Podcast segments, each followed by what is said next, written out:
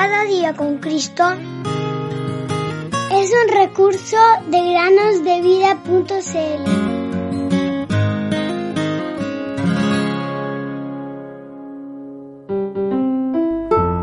Filipenses 1:21 Porque para mí el vivir es Cristo y el morir es ganancia.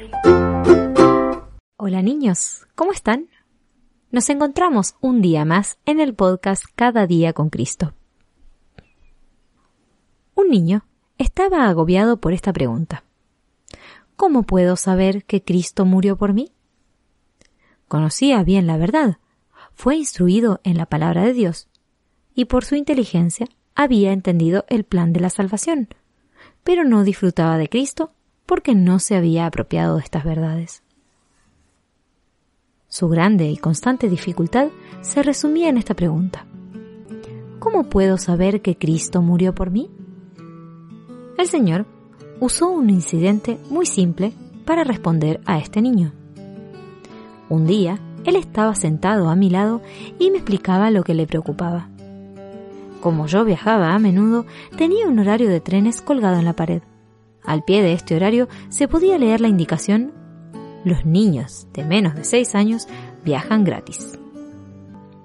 Llamé la atención de mi amiguito a estas palabras y le dije simplemente, si tuvieras menos de 6 años, ¿tendrías alguna dificultad en apropiarte esta orden?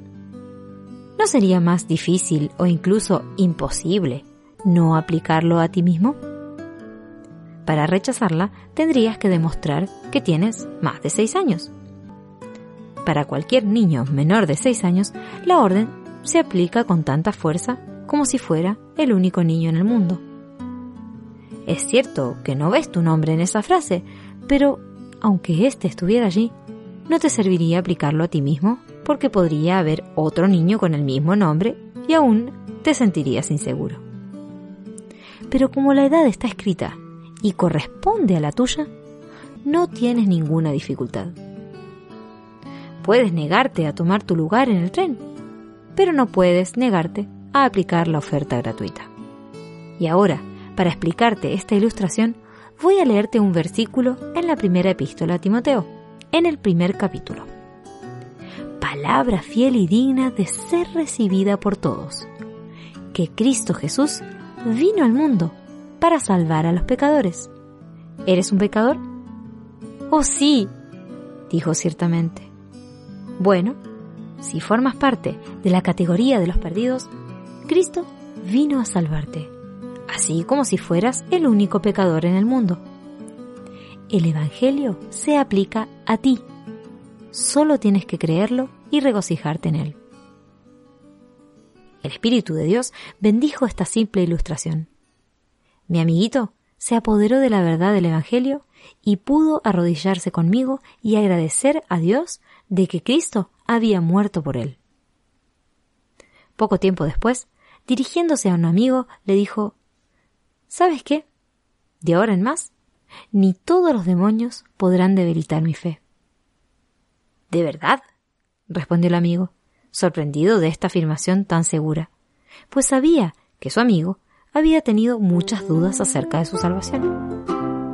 Mi amiguito respondió con seguridad, Así es, pues mi fe está basada en la palabra de Dios. Aunque en esta vida no tenga riqueza,